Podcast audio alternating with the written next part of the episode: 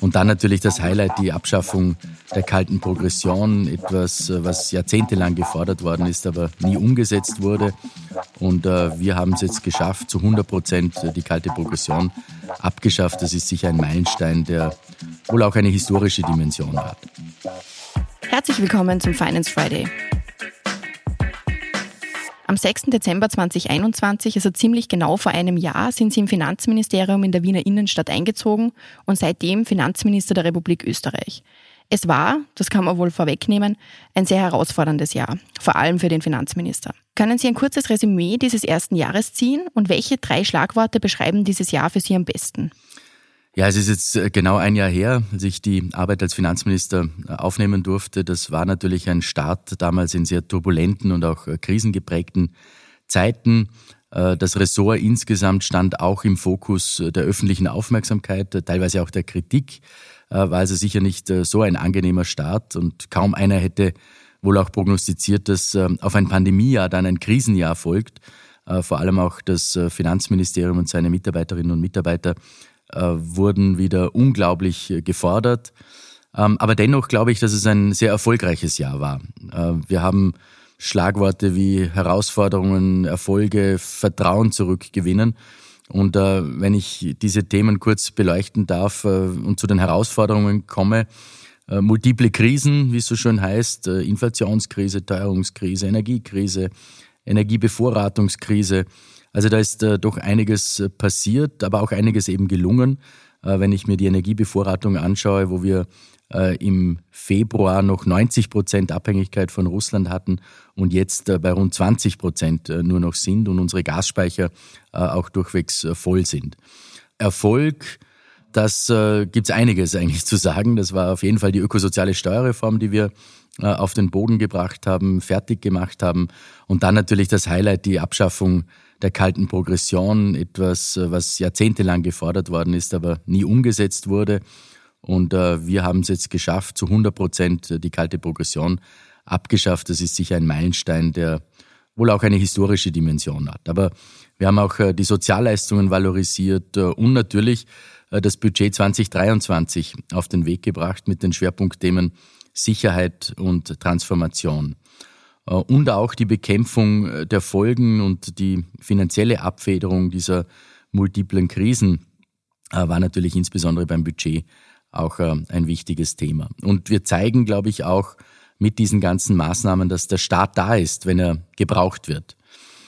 Und wir müssen auch wieder Vertrauen zurückgewinnen durch unsere Arbeit. Das betrifft für mich vor allem auch unser Haus, das Finanzministerium. Wir haben hier einen umfassenden Restrukturierungsprozess eingeleitet, wo wir auch Lehren aus der Vergangenheit gezogen haben und dort nachgeschärft haben und auch Dinge verändert haben, wo es notwendig war. Wir haben den Bericht der internen Revision, den wir ja gleich zu Beginn meiner Amtszeit äh, präsentiert haben, äh, sehr ernst genommen. Wir haben das Haus eben neu organisiert. Wir haben äh, das Generalsekretariat abgeschafft und die Aufgaben verteilt.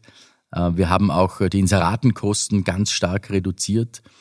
Ähm, und wir haben eine neue Abteilung für Recht und Vergabe ähm, eingerichtet. Also da ist durchaus auch intern äh, viel passiert.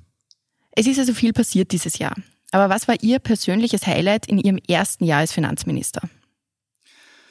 Das ist schwer zu sagen. Es gab sehr viele Highlights und äh, besondere Momente, ähm, egal ob im Austausch mit Unternehmen, mit Bürgern, bei Auslandsreisen und äh, es ist ja sicher, das sage ich immer dazu, wahrscheinlich, wenn man in der Politik sein will, äh, wohl der spannendste Job, den man haben kann als äh, Finanzminister. Ähm, wenn ich mich für eine ganz konkrete Maßnahme entscheiden müsste, dann ist es wohl schon die Abschaffung der kalten Progression. Das ist äh, ein Akt der steuerlichen Fairness. Es ist eine Forderung, die seit Jahrzehnten immer wieder diskutiert worden ist. Eben diese langfristige, nachhaltige und auch strukturelle Entlastung für all jene Menschen, die jeden Tag aufstehen, in die Arbeit gehen und äh, ihren Beitrag leisten, Steuern zahlen. Und äh, es hat oft geheißen in den letzten Jahren, Jahrzehnten, es geht nicht, aber ja, es geht doch. Und äh, das ist sicher etwas, was mich doch ein bisschen stolz auch macht und dass wir diese schleichende Steuererhöhung abgeschafft haben, das ist äh, doch etwas, obwohl wir uns ja auch einen Spielraum nehmen. Als äh, Finanzminister hat man äh, wohl nicht mehr die Möglichkeit, in den nächsten Jahren äh, alle paar Jahre einmal die größte Steuerreform aller Zeiten oder der Zweiten Republik äh, umzusetzen. Das, äh, diesen Spielraum haben wir uns selber genommen, aber ich glaube, wie gesagt, es ist ein Akt der Fairness, äh, das auch entsprechend umzusetzen. Zusammenfassend kann man also sagen, es liegt ein sehr intensives Jahr hinter Ihnen. Was erwarten Sie sich für Ihr zweites Jahr als Finanzminister? Naja, es wird äh, das Tempo sicher hoch bleiben, es wird äh, die Dynamik äh, hoch bleiben, die Inflation, die Teuerung werden uns äh, wahrscheinlich vor allem am Beginn des nächsten Jahres noch sehr stark beschäftigen auch. Ähm, auch der Beginn überhaupt des Jahres 2023 wird sicher im Zeichen der Krise oder der Krisen äh, stehen. Ich hoffe allerdings dann schon natürlich, dass es äh, besser wird. Wir als Bundesregierung werden alles tun, um die Menschen, um die Arbeitsplätze, um die Betriebe auch gut durch diese Krise zu bringen. Aber das chinesische Sprichwort, mögest du in interessanten Zeiten leben, ähm, sollte ja ganz so interessant muss es nicht mehr werden. Vielen Dank fürs Zuhören.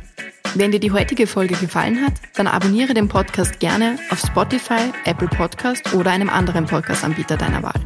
Mehr Infos zum heutigen Thema findest du in den Show Notes. Für tägliche Updates zur Arbeit der Finanzverwaltung und aktuellen Themen folge uns gerne auf unseren Social-Media-Kanälen. Die Links zu unseren Seiten findest du ebenfalls in den Show Notes. Die nächste Folge des Finance Friday erscheint kommenden Freitag. Bis dahin, alles Gute.